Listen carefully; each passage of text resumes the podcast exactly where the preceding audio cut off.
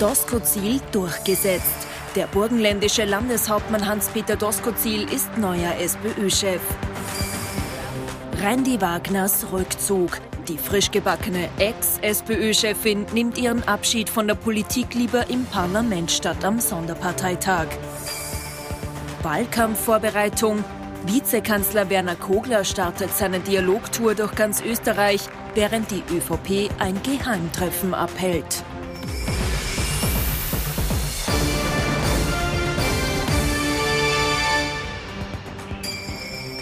Ich wünsche Ihnen einen angenehmen Sonntagabend. Das war eine spannende Woche. Ich freue mich, dass ich Sie zu unserem politischen Wochenrückblick begrüßen darf. Mit dabei unser Politikexperte Thomas Hofer. Recht herzlich willkommen. Schönen guten Abend, Herr Kahn. Und unser Meinungsforscher Peter Heik. Auch Ihnen einen schönen Sonntagabend. Schönen guten Abend. Recht herzlich willkommen. Erstes Thema bei uns im Wochenrückblick. Logischerweise, Sie haben es erraten, die SP. Hans-Peter Doskozil. Die letzten Jahre hat er ja ganz ordentlich und vor allem immer wieder gegen Pamela Rendi-Wagner gestichelt. Und jetzt hat er es geschafft. Jetzt hat er ihren Job. Er ist der neue SPÖ-Chef.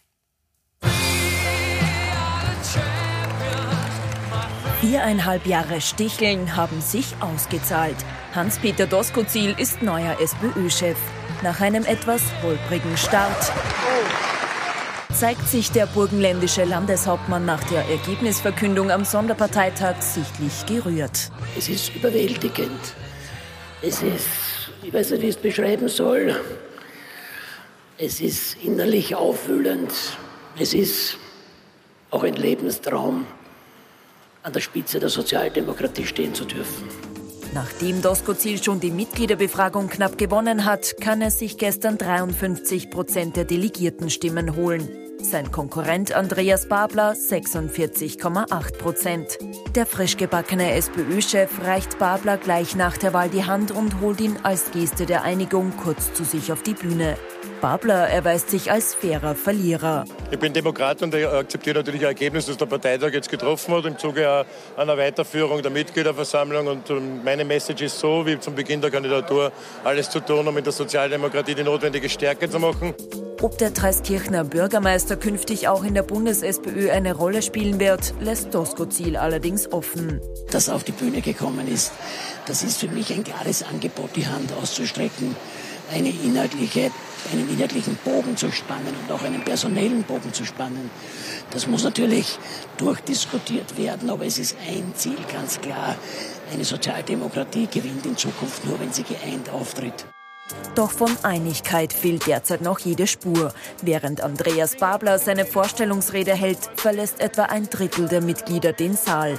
Und alle ehemaligen SPÖ-Vorsitzenden, inklusive Pamela Rendi-Wagner, kommen erst gar nicht zum Parteitag. Nach der Wahl wird dann auch noch gleich der erste inhaltliche Konflikt ausgefochten. Denn Doskozil schließt nicht nur eine Koalition mit der Kickel-FPÖ aus. Auch das will ich in Angriff nehmen. Keine Koalition mit der ÖVP. Und das stößt keine Stunde nach Doskozils erster Rede als Parteichef schon auf Widerstand. Ich bin immer klar eingetreten, eine Koalition mit der FPÖ auszuschließen. Das ist auch die Beschlusslage der Wiener SPÖ und auch der Bundespartei. Äh, alle weiteren äh, Ausschließungen würde ich nicht vornehmen. Der neue SPÖ-Chef steht also vor massiven Herausforderungen und muss vom pannonischen Parteirebell jetzt zum Versöhner werden. Und jetzt freue ich mich auf die Einordnung, Herr Hofer. Ist Hans-Peter Doskozil jetzt wirklich der große Gewinner? Oder hat er einen Job, um den man ihn so in gar keiner Weise beneiden kann? Beides ist richtig, Sieg ist Sieg, das ist gar keine Frage, aber ein Kantersieg war es nicht. Also ich glaube, dass man im Burgenland schon sehr demütig sein sollte, denn Andreas Babler, dem ist schon was gelungen in dieser Wahlauseinandersetzung. Ähm, wir wissen alle nicht, wie dann eine zweite Stichbefragung quasi ausgegangen wäre, was die Mitgliederbasis angeht, äh, aber das ist gerade noch kaumst, äh, hat er die Kurve gekratzt. 37 Und Stimmen, glaube ich, an Unterschied. 37 Stimmen, wobei eigentlich sind es 19, ja. nicht? Wenn man sagt, die hätten geswitcht geswitcht, aber egal, Sieg ist Sieg. Noch einmal, er hat beide äh, durchgängig gewonnen, knapp, aber doch. Ähm, aber man hat es gleich gesehen und das, was jetzt zum Schluss im Beitrag angetönt ist, ist natürlich ein wesentlicher Punkt. Wahrscheinlich wollte der Doskozil, völlig ohne Not zwar, nicht, das war dann die Dankesrede, die kurze, die er gehalten hat, wollte dem linken Parteiflügel gefallen, indem er FPÖ und gleich die ÖVP, äh, beide Parteien nicht gerade beliebt im linken Parteiflügel, äh, das gleich mal ausschließen, wollte denen gefallen. Aber das ist natürlich eine echte Hypothek in Richtung des Nationalratswahlkampfs. Denn der Herr Doskozil Doskozil will ja gewinnen von ÖVP und FPÖ aus diesem Lager. Kollege Hayek hat es uns mehrfach vorgerechnet in den letzten Monaten. Und da ist das äh, Gift eigentlich für diese Strategie. Denn warum sollen aktuelle ÖVP oder FPÖ-Wählerinnen und Wähler dann den Herrn Doskozil wählen, der ihre Partei, die sie gerade jetzt aktuell am besten finden, ausschließt als Koalitionäre? Also da sieht man, wie gefährlich das sein kann. Wir haben hier an diesem Tisch mehrfach das Thema äh, USA gehabt, wo wir gesagt haben, die Primaries, also die Vorwahlen dort, die zwingen oft Kandidaten nur der Basis zu gefallen und dann fällt es ihnen am Kopf äh, in, der, in der großen Wahl quasi. Äh, und da, glaube ich, hat der Herr Doskozil schon, schon eine erste Hürde aufgebaut und der Wiener Bürgermeister ist natürlich gleich draufgegangen und hat äh, den Finger in die erste Wunde gelegt. Also da ist noch lange nicht alles besprochen. So klar, so toll aufgesetzt ist die Strategie von Doskozil noch nicht. Also das heißt, Sie gehen davon aus und wir schauen uns das gleich nochmal an, diesen mhm. Saga von Hans-Peter Doskozil, dass wir das im Wahlkampf sehr, sehr oft sehen werden. Na ganz sicher. Ja. Wenn Sie jetzt die FPÖ sehen, und noch einmal, es ist völlig klar, ÖVP und FPÖ äh, haben dem Herrn Babler die Daumen gedrückt und Grüne und Neos haben äh, dem Herrn Doskozil die Daumen gedrückt. Warum?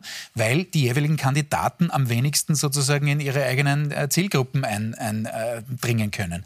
Und jetzt kann man, wenn Sie Herbert Kickl sehen und äh, sagen, Gott, wie mache ich das jetzt? Freuen Sie sich zwar nicht über die Wahl des Herrn Doskozil, denn natürlich strahlt er am ehesten noch äh, in FPÖ-Wählerschichten, kann natürlich potenziell schon zur FPÖ abgedriftete SPÖ-Wählerinnen und Wähler zurückholen.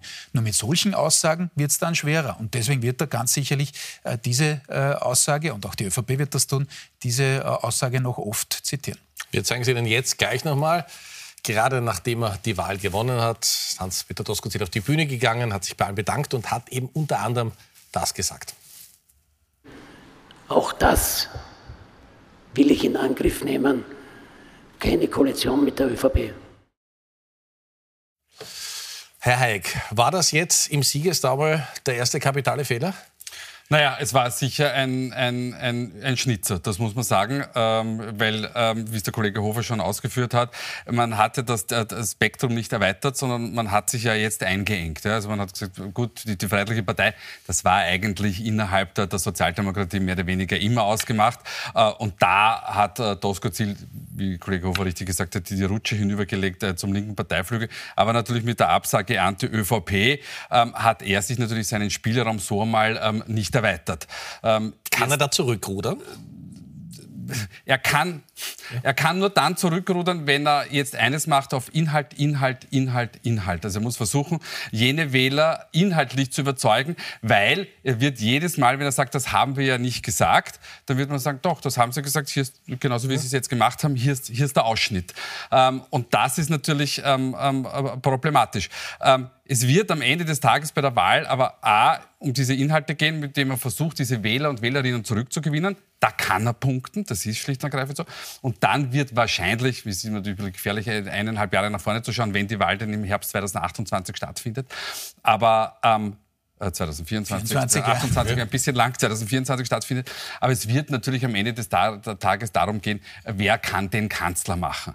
Und auf diese Position ähm, wird wahrscheinlich Hans-Peter Doskozil versuchen zu setzen. Kommen wir zum Wiener Bürgermeister. Der hatte kein gutes Blatt gehabt in dieser Mitgliederbefragung, mhm. um es salopp zu sagen.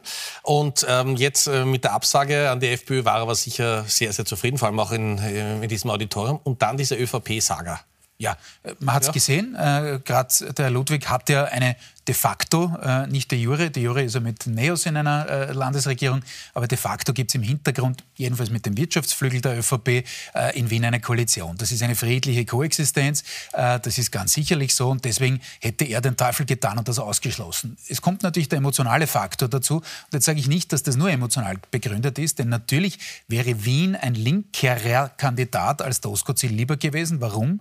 Weil in Wien ganz speziell die Gefahr einer Linkspartei oder von Linkspartei Parteien, gibt auch noch den Herrn Vlasny, gibt die KPÖ etc. Schauen wir mal, wie sich das dann äh, gestaltet in den nächsten Jahren, auch in Richtung 25 dann, ähm, was die, die, äh, die Wiener Wahl angeht. Ähm, aber klar ist, dass das in Wien äh, toxisch ist ja? und dass das da äh, größere Chancen hätte, eine solche Linkspartei, ähm, als das bundesweit der Fall ist. Ähm, und insofern war es schon begründet, dass er da immer Doskozil skeptisch war. Aber diese Aussage ist natürlich auch aufgrund dieser persönlichen Antipathie, die es mittlerweile gibt, äh, schon auch auch so zu lesen und zu interpretieren. Und das ist aus meiner Sicht die größte Baustelle, jetzt mal intern gesprochen, für Hans-Peter Doskozil.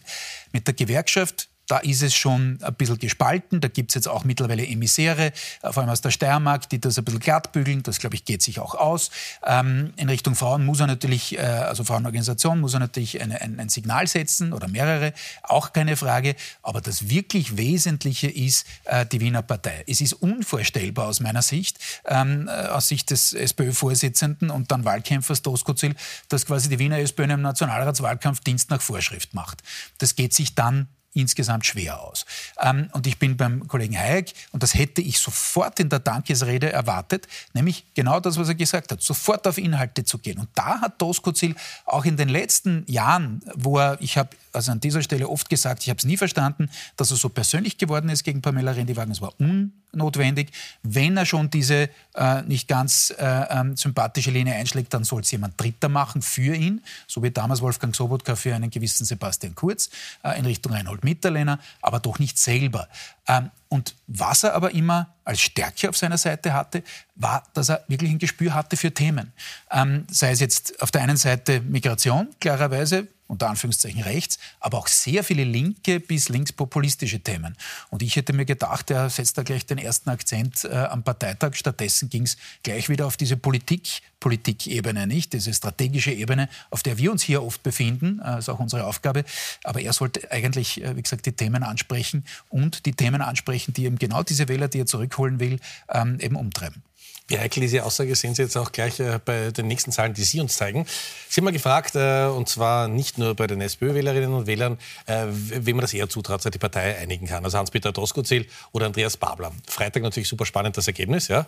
Aber es ist ja ein Wochenrückblick, deswegen zeigen wir Heute, heute ein ja. bisschen im, im Rückblick. Ja. Aber ähm, auch da hat ein Großteil ja. gesagt, dass Hans-Peter Doskozil die Partei ähm, eher einen kann.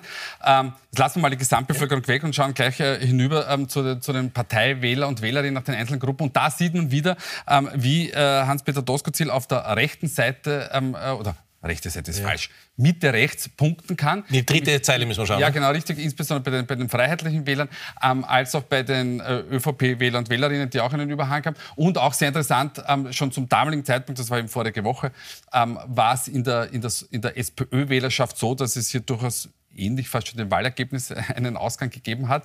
Ähm, also man hat schon auch gesehen, dass es ein, einen Switch hinübergeht, gibt zu Hans-Peter Doskozil, auch innerhalb der SPÖ-Wählerschaft. Schlicht und ergreifend aber deshalb, weil wir bei dieser Frage natürlich nicht mehr Randy Wagner als Spitzenkandidatin abgefragt haben. Und da hat man schon gemerkt, aha, da gibt es in der Sozialdemokratie gibt schon einen nennen wir es nicht Rückenwind, aber ein, ein Backing äh, für, für, Hans-Peter Doskozil. Und bei äh, Andreas Babler sieht man, dass er halt äh, tendenziell eher links, aber schauen Sie zum Beispiel bei den Grünwählern und Wählerinnen, das können wir uns nochmal anschauen, ähm, war es für Babler auch nicht so klar. Und Babler hatte natürlich das Problem, dass er das in, der Vorwoche die permanent äh, erklären musste, dass das mit der EU doch nicht so ist, was wahrscheinlich ein, ein Riesennachteil war für die Wahl jetzt. Ich wollte gerade sagen, nicht? Also auch die Marxismus- oder Marxistengeschichte, die kam da schon noch dazu. Ja. Aber es war seine Rede auf dem Parteitag, die viele wirklich ja. äh, absolut erstaunt hat, wie gut Andreas Babler bei dieser Rede war. Wir schauen uns einen ganz, ganz kurzen Ausschnitt an. Wir kämpfen liebe Genossinnen und Genossen, darum, manchmal Monate, manchmal Wochen, Tage, Nächte lang durch, um jede einzelne Kommastelle hinter, dem, hinter der ersten Zahl, wenn wir wissen, weil sonst verlieren wir unser Leben lang Geld. Deswegen wehren wir uns gegen Einmalzahlungen, so wie es diese Regierung jetzt mit uns gemacht haben. Deswegen stecken wir unser Herzblut hinein, stärken wir die Gemeinschaft, die Gewerkschaften, Gewerkschaft und Partei, Partei und Gewerkschaft. Das ist ein Herzblut, liebe Genossinnen und Genossen, wenn es um höhere Löhne geht. Da gibt es einen, der reden kann, da gibt es einen, der Menschen begeistert, der auch innerhalb kürzester Zeit, äh, man würde sagen, um in der Sebastian Kurz Sprache zu reden, eine Bewegung auf die Beine gestellt hat in der SPÖ.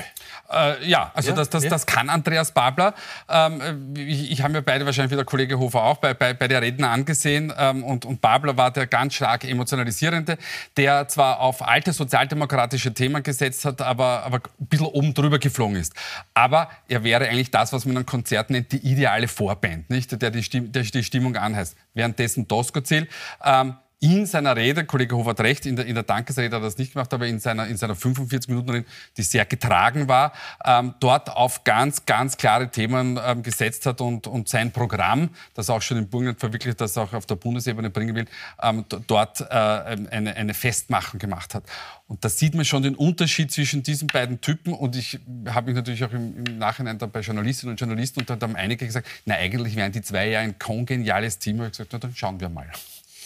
Um nochmal zur Wiener SPÖ, zu diesem einzigen Machtfaktor zurückzukommen, ähm, wird Michael Ludwig äh, versuchen, äh, sich Andreas Babler warm, warm, zu halten. Das ist doch ein un unglaubliches Talent, der bewegen kann. Ja, Und, also zuerst einmal ja, ist die Frage, wie sich, wie sich in äh, der Toskozil warm hält oder warm halten kann. Weiß ich nicht, wie das geht. Er hat jetzt als Oppositionspolitiker nicht wirklich viel Posten zu verteilen. Nicht? Wenn wir schauen, wie es diese Woche dann im Club äh, oder kommende Woche im Club ausgeht. Äh, Bundesgeschäftsführung muss es natürlich auch Änderungen geben. Äh, also das wird nicht ganz so einfach sein, da alle Ansprüche zu bedienen verdienen. Weil Sie gesagt haben, der einzige Machtfaktor Wien, na, da muss man schon widersprechen. Klar, ohne die Wiener SPÖ geht es nicht, aber es ist jetzt das dritte Mal in Serie, eigentlich das vierte Mal, wenn wir Randy Wagner und die Mitgliederbefragung mit einrechnen, dass diese Entscheidung an der Wiener ach so mächtigen SPÖ vorbeigeht. Das ist schon ein Dämpfer, das muss man schon sagen, auch in, in dieser Stunde.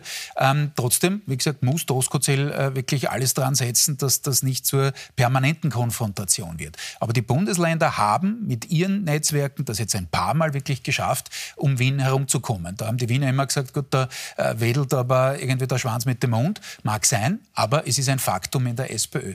Ganz kurz noch zum Herrn Babler. Ja, stimmt das mit der Emotion, hat er hervorragend gemacht. Ich habe es auch eingangs gesagt.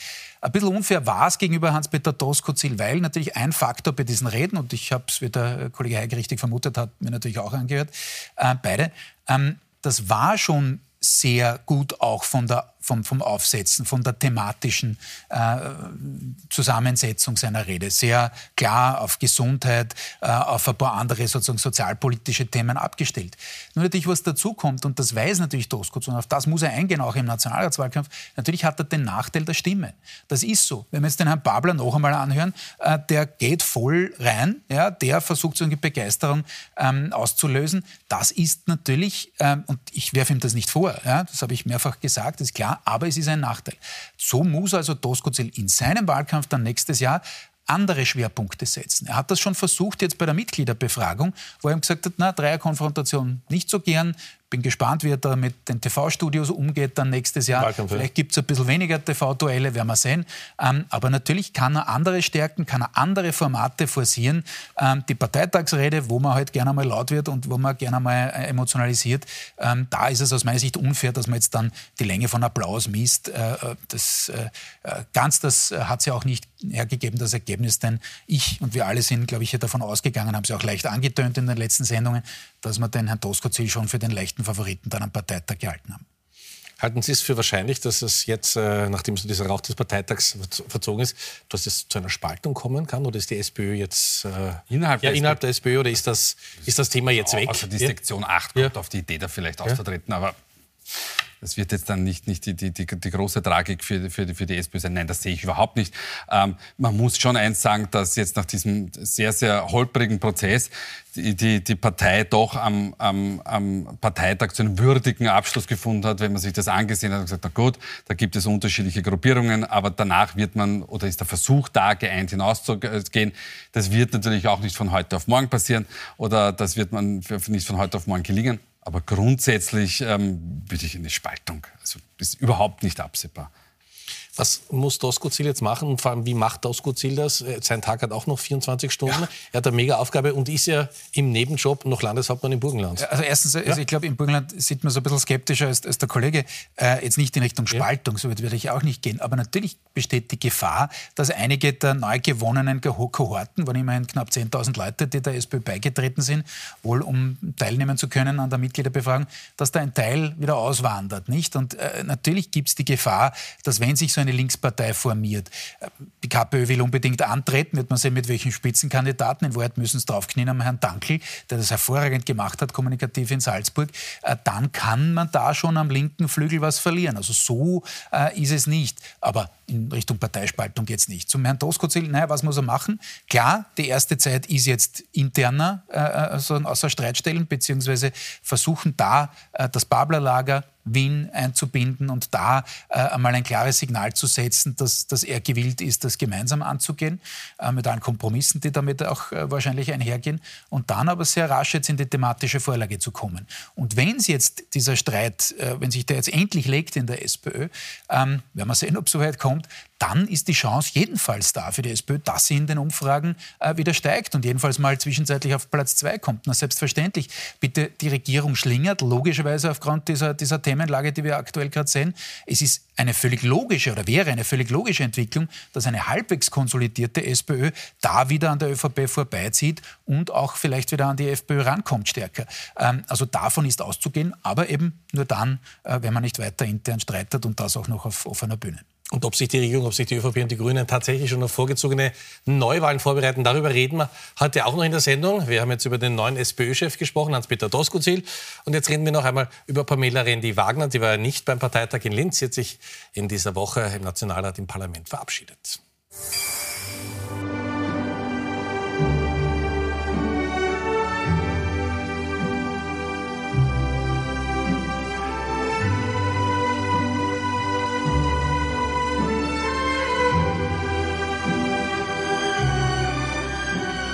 Meine Damen und Herren, es wird meine letzte Rede als Klubobfrau der sozialdemokratischen Parlamentsfraktion sein. Die scheidende SPÖ-Vorsitzende und rote Klubobfrau im Nationalrat nimmt Abschied. Am Donnerstag nutzt sie die Parlamentsbühne noch einmal, um auch mit ihren Kritikern abzurechnen. Es braucht ein neues Verständnis von politischer Führungsstärke, das sich nicht nur in der Bewunderung männlicher Machtrituale erschöpft. Für ihre Abschlussrede erntet Randy Wagner Standing Ovations. Nur die Freiheitlichen bleiben sitzen. Selbst die Regierungsparteien zollen der Oppositionsführerin großen Respekt. Wir alle kennen dich als sehr herzliche, als sehr freundliche Person. Wir werden dich vermissen, genau diese Art. Für den türkisen Clubobmann ist Randy Wagner eine konstruktive Partnerin.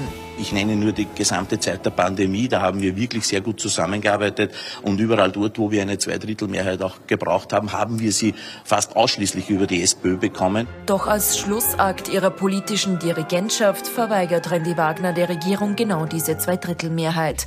Denn die SPÖ fordert davor weitere Maßnahmen gegen die Teuerung. Doch statt dem roten Ultimatum nachzukommen, sucht sich die Regierung ein Schlupfloch und beschließt zumindest eine abgespeckte Version des Energieeffizienzgesetzes. Dafür brauchen sie die SPÖ-Stimmen nicht. Randy Wagner kann das egal sein. Spätestens Ende Juni will sie ohnehin aus dem Nationalrat ausscheiden und der Politik endgültig den Rücken zukehren. Machen Sie es gut. Äh, vier Jahre, viereinhalb Jahre Pamela Rendi-Wagner als Frontfrau in der SPÖ. Ist sie an sich selber gescheitert oder doch an den Zwischenrufen von Doskozil? Naja, ich glaube, so, so fair muss man sein. Ähm, sie ist schon ein bisschen äh, auch an sich selbst gescheitert. Ähm, sie hat diese Rolle der, der Parteiführerin schlicht und ergreifend äh, nie ausführen können. Und das, äh, da geht es jetzt gar nicht um wie Sie es auch gesagt haben, um, Machtrituale, sondern da geht es schlicht auch um Themensetzungen etc. Sie hat sich möglicherweise auch nicht, äh, das, das, nicht solche Menschen um sich geschart, die, die, die, die da äh, kompensierend wirken können und möglicherweise ihre Stärken in den Vordergrund stellen.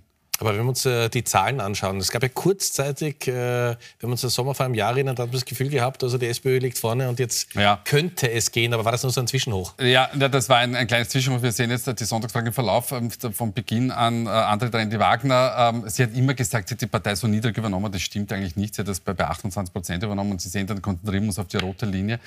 Da sieht man den Rücktritt von Sebastian Kurz. Und dann gibt es diese Phase, wo die, die Sozialdemokratie in eine Flugphase mehr oder weniger hineinkommt bis an die 30 Prozent. Das war im letzten Sommer. Und dann hat aber beginnend mit dem Ende des Sommers schon ein, ein Abwärtstrend wieder eingesetzt. Randy Wagner hat immer argumentiert, das ist Hans-Peter Doskozil geschuldet. Äh, das würde ich so nicht sagen, weil es hat schon vorher angefangen. Man hat schlicht und ergreifend dem Thema Teuerung und, und auch dem, dem aufkommenden Thema Asyl nichts entgegengesetzt. Und, und äh, dementsprechend ist die Freiheitliche Partei dann nach oben gegangen. Und wenn wir uns die Kanzlerfrage... Ja, die Kanzlerfrage ist nicht, nicht unähnlich, ja. das sehen wir auch gleich wieder so im, im, im Verlauf. Ähm, sie hat eigentlich nie wirklich als Kanzlerin ähm, eine, eine Reserverolle spielen können. Ähm, wir sehen die, die erste die, türkise Linie, das ist Sebastian Kurz in seiner Hochphase, dann kommt sein Rücktritt. Und auch da kommt sie nicht vom Fleck. Die anderen beiden Kandidaten jetzt auch nicht, das ist der Herr Nehammer und, und der Herr Kickel. Aber sie, man denkt, wie kurz, aber zwischen noch irgendwelchen Hoch, ich meine, gut, Corona-bedingt, aber Hoch, Sebastian Kurz. absolut, das sieht, das sieht man, ja. auf, auf, auf, was für einem Niveau man heute ist. Und man sieht auch, dass auch äh, Karl Nehammer keinen äh, Kanzlerbonus aufbauen konnte. Also das sind eigentlich die Weitaus schwächer, wenn ich mich richtig erinnere, als Wolfgang Schüssel jemals war, ne? Äh, ja, ja. Äh, sogar schwächer als Alfred Gusenbauer. Ist das äh, momentan eine Politikverdrossenheit, dass alle, die sich doch um ein wichtiges Amt im Staat solche Zustimmungswerte haben? Ja, sicher. Ja. Äh, aber jetzt muss man schon die Kirche im Dorf lassen. Auch bei Sebastian Kurz ist es nach unten gegangen, und zwar als er noch im Amt war. Äh, und das waren schon die justiziellen Vorwürfe etc., die da waren.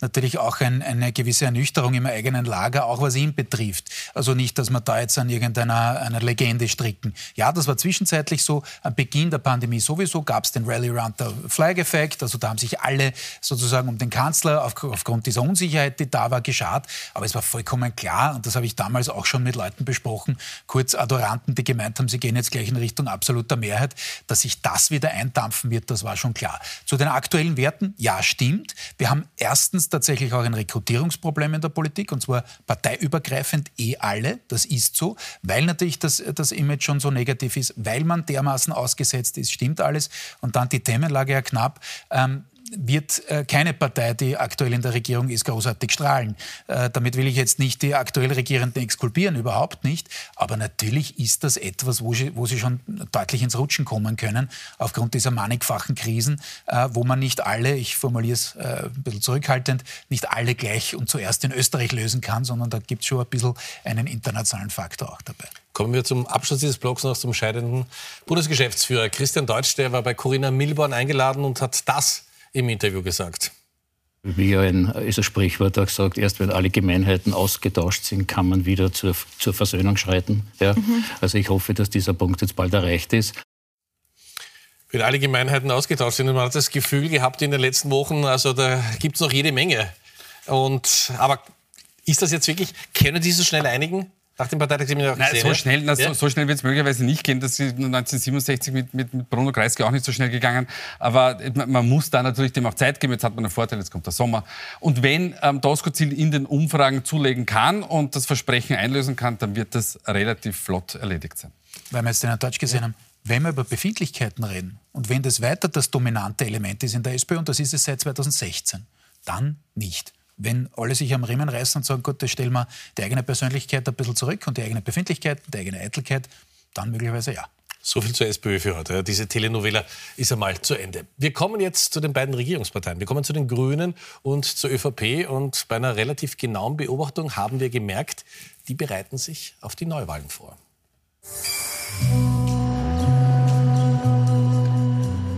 Gemeinsam im Geheimen an nichts Geringerem als dem ÖVP-Programm Zukunft 2030 wird hier am Dienstag und Mittwoch in einem Seminarhotel in St. Wolfgang gefeilt.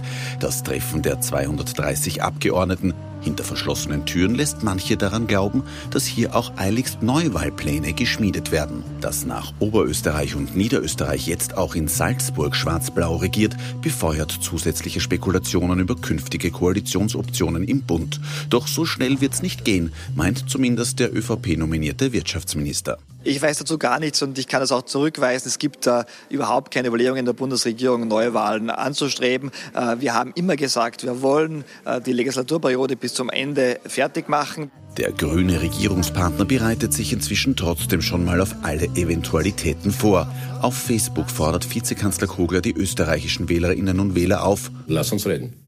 Und das tut er dann auch am Donnerstag in Graz bei der ersten Station seiner Dialogtour. Da steht zum Auftakt aber ein fast 45-minütiger Monolog mit allen Zutaten für eine Wahlkampfrede auf dem Programm.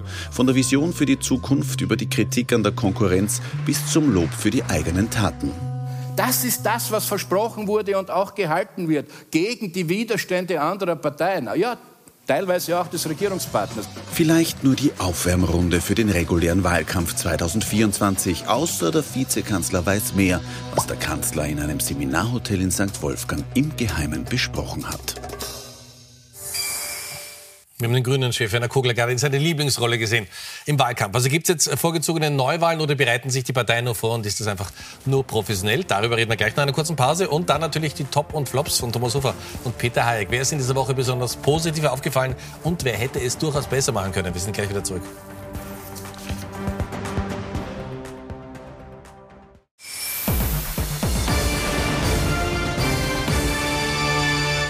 Unser politischer Wochenrückblick. Schön, dass Sie mit dabei sind. Und ich freue mich, Thomas Hofer, wie gewohnt, am Sonntagabend mit dabei. Und Peter Eick, unser Meinungsforscher. Noch einmal recht herzlich willkommen. Wir schauen nochmal zum Wolfgangsee in dieser Woche ins Seengebiet. Und da hat es ja ein Treffen gegeben, das von vielen auch als Geheimtreffen tituliert wurde.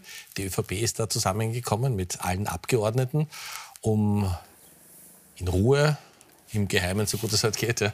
Wenn man mit so einer Limo vorfährt, wird es wahrscheinlich besonders geheim bleiben. Äh, mal zu besprechen, wie es weitergeht im Herbst. Herr Hofer, Einschätzungen wie immer schwierig, ähm, aber ist das einfach super professionell, sich ein also, Jahr vor dem geplanten Wahltermin, oder sogar ein bisschen mehr als äh, ein Jahr haben wir noch Zeit bis zum Herbst vorzubereiten, oder versuchen da vielleicht ein paar zu überlegen, was strategisch die Schwäche der SPÖ nützen könnte? Komm gleich drauf. Äh, nur kurze Anmerkung. Also wird der Redaktion selbstverständlich nicht widersprechen, aber Geheimtreffen mit über 200 Leuten, Herr Knapp, findet in Österreich nicht statt. Äh, also insofern äh, gut, äh, haben sich halt die Clubs bzw. die Clubmitglieder da zusammengefunden, soll sein. Ist auch okay, wenn man das bespricht. Zum Thema Neuwahlgeschichte. In diesem Jahr ist es eher unwahrscheinlich. Was aber sehr wohl in der ÖVP diskutiert wird, mit offenem Ausgang, ist, ob man die Wahl nicht vor der nächsten EU-Wahl äh, stattfinden lässt, potenziell März, vielleicht ist es noch früher, wenn wir schauen, äh, wie auch immer. Ähm, warum? Weil es da auch so ist, dass die ÖVP in ein strategisches Dilemma rutscht. Äh, Gibt es einen gewissen Ottmar Karas, der so ziemlich, glaube ich, in jedem Politikbereich, der mir jetzt gerade einfällt, ad hoc, äh, die konträre Meinung zum aktuellen Bundeskanzler und ÖVP-Chef Karl Nehammer vertritt. Das wird möglicherweise ein bisschen eine Schwierigkeit. Äh, und das war schon das letzte Mal so, 2019, als auch ein gewisser Sebastian Kurz nicht wirklich mit Karas konnte, ohne ihn auch nicht. Damals hat man dann dieses Vorzugsstimmenmodell, äh, das sehr teuer war, auch sich in den Wahlkampfkosten niedergeschlagen hat, erfunden, um da irgendwie drum herum zu manövrieren. Also das ist ein Thema, das in der ÖVP sehr wohl diskutiert wird. Aber generell, und das haben wir auch beim Vizekanzler gesehen, ist es natürlich so, dass die ÖVP wie auch die Grünen im Vorwahlkampf sind. Kann man sagen, es ist professionell. Die ÖVP, äh, es war auch weit überfällig, muss man sagen, dass man sich endlich einmal aufstellt. Denn die letzten Jahre war man permanent in der Defensive, spätestens seit äh, Kurzabgang oder schon knapp davor. Ähm, und insofern war es nur denklogisch, dass man das macht. Das Problem ist nur, dass die gemeinsame Regierungsarbeit so leidet, dass es dann vielleicht irgendwann wieder heißt, so jetzt geht gar nichts mehr. Und dann kann es ja wohl natürlich sein, äh, wenn man wirklich auf breiter Fläche merkt, da ist Ende Gelände, ähm, dass dann der Wahltermin doch früher ist, als wir glauben. Wenn man Werner Kohler, wir haben es ja auch im Beitrag gesehen, er ist in Graz aufgetreten. Man hat das Gefühl, er ist endlich wieder in seinem Element und kann Wahlkampf machen, dass was ihm wirklich Freude und Spaß bereitet. Äh, Gibt es äh, oder fällt Ihnen ein Szenario ein, wo es für die Grünen Sinn machen könnte, früher aus dieser Regierung rauszugehen? Äh, das einzige Szenario äh, wäre eben die, die von Doskozil äh, avisierte der Dreierkoalition. Wenn die sich in Umfragen ausgeht, dann wäre das eine Möglichkeit. Nur es geht sich halt derzeit leider nicht aus. Jetzt wird man abwarten müssen, die nächsten Umfragen. Ähm, grundsätzlich ist es wahrscheinlich für die Grünen besser, sie versuchen, die Legislaturperiode fertig zu führen und auch noch weitere Projekte ähm, umzusetzen. Und das kann man sicher mit dem Koalitionspartner ausstellen, weil beide wissen, wir müssen uns zwar ein bisschen aneinander reiben für die nächste Wahl, aber es wird danach zu keiner ÖVP-Grünen Koalition kommen. Das heißt, man kann das relativ professionell angehen. Wir sind schon fast am Ende der Sendung, aber wie gesagt nur fast. Wie gewohnt gibt es die Top und Flops. Wer ist in dieser Woche besonders positiv aufgefallen und wer hätte es durchaus besser machen können? Wir haben Thomas Hofer und Peter Heik, die beiden Herren, getrennt voneinander befragt. Und das sind die Ergebnisse. Okay. Ja. Ich beginne wie immer, wenn ich darf. Äh, Top der Woche Pamela Rendi-Wagner. Wir haben sie gehört bei der Abschiedsrede. Ich finde äh, und sehe das mit der Kollege, da war auch selbst viel verschuldet von ihrer Seite, dass sie es nie geschafft hat aber sie hat das mit Stil gemacht. Ähm, sie hat äh, sozusagen versucht, ähm, da auch sauber zu bleiben vom Stil her in dieser Politikphase, die sie da jetzt hatte, über mehrere Jahre hinweg. Sie ist zwar nie angekommen, aber ich möchte trotzdem an dieser Stelle Respekt zollen für diese Jahre. Ich glaube, das gehört sich. Ähm, Flop der Woche nicht, dass sie selber was dazu beigetragen hätten, aber natürlich äh, für Türkis oder Schwarz und Blau, wie auch immer, war die Nachricht, dass Doskozil äh, das gewinnt, eine schlechte, weil man weiß, okay, jetzt fischt da einer trotz seines ersten Eigenfehlers im selben oder in einem ähnlichen Wählerteich. Ähm, und insofern hätte man sich natürlich äh, den Herrn Babler gewünscht oder noch ganz am Beginn äh, ein, ein, ein weiter Verbleib von Frau Rendi-Wagner an der SPÖ-Spitze. Wir sind bei Ihnen, 48 Sekunden. Und auf Ihren Flop bin ich gespannt. Naja, also machen wir es beim Top. Das ist recht einfach. Ich schließe mit dem ähm, Kollegen Hofer an. Ähm, ich habe die ganze SPÖ genommen, weil man dann doch diesen Prozess, wie schon vorher ausgeführt, dann doch zu einem guten Ende gebracht hat. Damit meine ich jetzt nicht grundsätzlich das Ergebnis an sich, sondern wie man das mit in, in, in Würde ähm, erledigt hat und, und versucht hat, eine Einigung herbeizuführen. Ähm, äh, der Flop der Woche ist der US-Bundesstaat Utah. Und dort geht es eigentlich um einen, einen, einen, Bezirk. Und zwar hat man dort die Bibel jetzt langsam auf den Index gesetzt, auf den Schulindex gesetzt. Also es wird eingeschränkt, weil es kommen sexuelle Handlungen in der Bibel vergewaltigt. Jetzt möchte ich mich gar nicht für die Bibel aufs Gleis legen. Aber es, was in den USA passiert und, in Teilen auch in, in Europa, dieses, dieses Einschränken. Also man muss gewisse Dinge schlicht und ergreifend kontextualisieren. Und ja, richtig, die Bibel ist nicht im 19. 19. Jahrhundert geschrieben worden, sondern es ist ein etwas älteres Produkt. Da stehen vielleicht ein paar Dinge drinnen, die uns aus heutiger Sicht komisch vorkommen, aber da könnte man ein bisschen liberaler sein. Meine Herren, herzlichen Dank, vielen Dank. Ich darf mich bei Ihnen fürs Zuschauen bedanken. Wir freuen uns, wenn Sie in den Podcast unserer Sendung rein finden Sie auf unserer Homepage. Und wenn Sie die Sendung verpasst haben und noch mal sehen wollen, dann finden Sie uns auf Join. Schönen Sonntagabend, kommen Sie gut durch die Woche. Wir sehen uns in sieben Tagen wieder. Dankeschön fürs Zuschauen.